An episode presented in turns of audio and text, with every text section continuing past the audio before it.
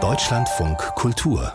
Religionen Ketzern wird im Allgemeinen vorgeworfen, der gültigen Lehre über Gott zu widersprechen. Und das gab es nicht nur im Christentum. Im Jahr 922 zum Beispiel wurde in Bagdad Hussein ibn Mansur al-Hallaj wegen des Vorwurfs der Gotteslästerung hingerichtet.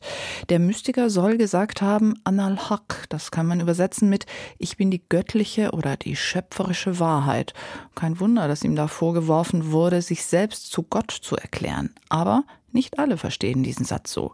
Julia Lai hat einer Gestalt nachgeforscht, die bis heute die islamische Theologie spaltet. Ich sehe Zeichen bei ihr, das darauf deutet, dass er nicht gesund war, geistig meines Erachtens. Er war geistig nicht gesund. Das würde ich doch bezweifeln. Schon aus dem Grund seiner Fähigkeit, die Erfahrungen, die er gemacht hat, sehr zentriert auf den Punkt zu bringen, sozusagen ich sag mal so, wenn, wenn man liest jetzt über ihn Geschichte, dann könnte sich man so etwas denken. Ja, das heißt, es handelt wirklich um, um einen, der sich extrem verhält und ganz komisch unterwegs ist und so eine seltsame Figur, sehr schräg.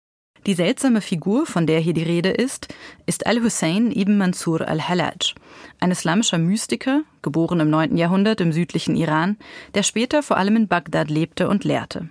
Und bis heute ruft sein Name unter Muslimen und Musliminnen gegensätzliche Reaktionen hervor. Die einen halten ihn für einen Gotteslästerer. So schreibt etwa ein User auf der Online-Diskussionsplattform Reddit. Man weiß, dass er ein Gauner und Scharlatan war.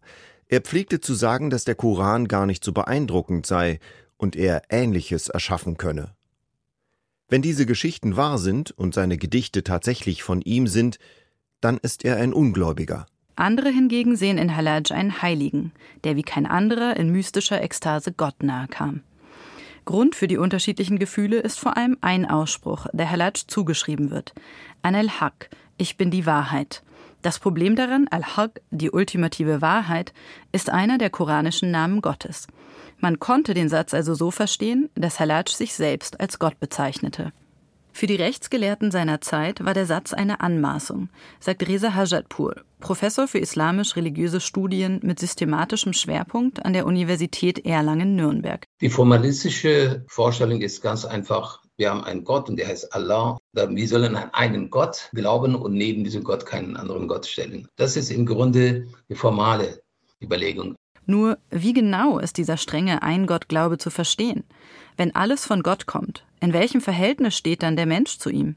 Ist er jenseits von Gott, sozusagen abgetrennt, oder vielmehr eine Art abhängige Variable, von Gott geschaffen und ganz von ihm durchdrungen, ohne dabei jedoch selbst Gott zu sein?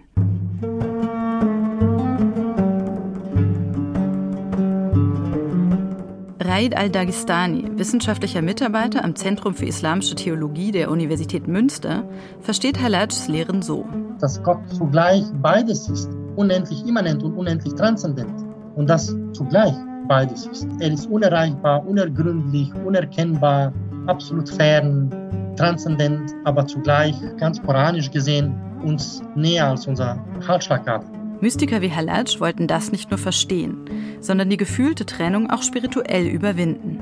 Also vertieften sie sich in Askese, aßen wenig, beteten viel, widmeten sich langen Meditationen und lobten Gott in Liebesdichtung, Gesang und Tanz, um schließlich auf der höchsten Stufe in Gott zu entwerden. Es ist ein Zustand, in dem das eigene Ich sich auflöst, sagt Reza Hajatpur.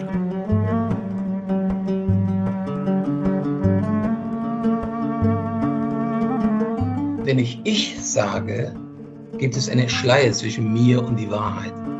Wenn der Schleier aufgehoben ist, gibt es nur eins. Gibt es nicht mich, Al-Hallaj. Es gibt nur er. In mir ist nur er. Ich bin die Wahrheit aus mystischer Sicht. Mit 18 Jahren ging Hallaj nach Bagdad, die Hauptstadt der sich gerade entwickelnden mystischen Tradition. Die 2003 verstorbene Orientalistin und Halaj-Übersetzerin Annemarie Schimmel schreibt über diese Zeit: Die Meister lehrten intensive Selbstkontrolle, die keinerlei Erleichterung für die niederen Seelenregungen erlaubte. Sie definierten die Liebe zwischen Mensch und Gott mit immer feineren Worten, obgleich sie wussten, dass es nichts Subtileres als die Liebe gibt. Und da man Begriffe nur mit etwas ausdrücken kann, was subtiler als der Begriff ist, kann man die Liebe nicht ausdrücken. Vielen Rechtsgelehrten jedoch waren die akrobatischen Wortspiele und ekstatischen Übungen der Sufis ein Dorn im Auge. Sie hatten eher die äußere Welt der Scharia im Blick, die Welt der Gebote und Verbote. Also suchten sie nach Wegen, den Mystikern Gotteslästerung nachzuweisen. Diese wiederum begannen, ihr Wissen nur noch versteckt weiterzugeben, in Anspielungen, Doppeldeutigkeiten und scheinbaren Gegensätzen. So dichtete etwa Halaj Ich rufe dich, vielmehr rufst du mich zu dir. Sprech ich zu dir, wenn du nicht sprächst zu mir? Kern meines Wesenskernes, Ziel des Strebens, mein Ausdruck, meine Sprache und mein Stammeln. Die meisten Sufis hüteten sich, das mystische Wissen von der Verschmelzung mit Gott preiszugeben. Halatsch dagegen predigte öffentlich die Einswerdung mit Gott.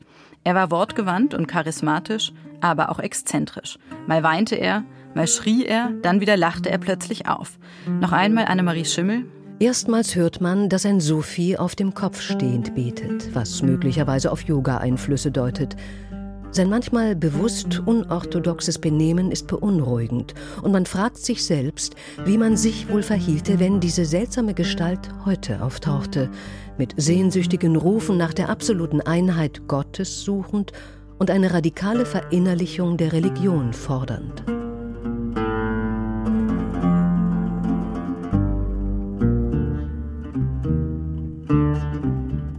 Doch eben diese verzehrende Gottesliebe war es auch, die Halad schließlich das Leben kosten sollte. Denn sie verleitete ihn, sich über äußerliche Normen hinwegzusetzen. Bei einer Hausdurchsuchung sollen in seinen Räumen belastende Dokumente gefunden worden sein. Darin stand etwa, dass die Pilgerfahrt nach Mekka keine Pflicht sei, wenn der Gläubige stattdessen zu Hause spirituelle Übungen ausführte. Halaj hatte eine der fünf Säulen des Islams in Frage gestellt. Reza Hajatpur Wenn man in diesen Zustand kommt, die an al wird, also die Wahrheit wird, braucht keine Pflichten, keine Verordnungen, keine Halal, keine Haram, keine Gebote, keine Verbote. Man ist befreit von allem. Ab dem Jahr 909 etwa liefen die Mühlen der Gerichtsbarkeit an. Halaj wurde unter Polizeiaufsicht gestellt, konnte entkommen und wurde vier Jahre später wieder verhaftet. Diesmal blieb er im Gefängnis. Auch wirtschaftliche und politische Gründe dürften damals eine Rolle gespielt haben. Am 26. März des Jahres 922 wurde er in Bagdad hingerichtet.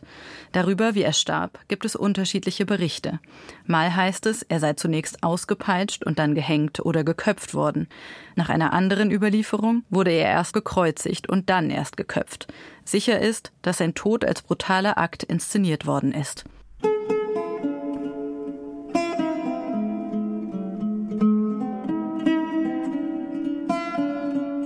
Von Halaj heißt es, er sei im Moment seiner größten Qual ganz ruhig geblieben.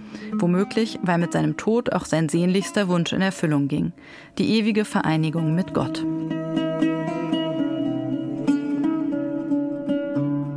Tötet mich, o oh meine Freunde, denn im Tod nur ist mein Leben. Ja, im Leben ist mir Tod nur, und im Sterben liegt mein Leben. Wahrlich, höchste Gnade ist es, selbst verlöschend zu entschweben und als Schlechtestes erkenne ich, fest an diesem Leib zu kleben. Einen Märtyrer der Gottesliebe, so hat die Islamwissenschaftlerin Annemarie Schimmel Hallaj einmal genannt. Er habe sterben müssen, weil er Gott auf eine Weise verehrte, die seine Zeitgenossen nicht verstehen konnten.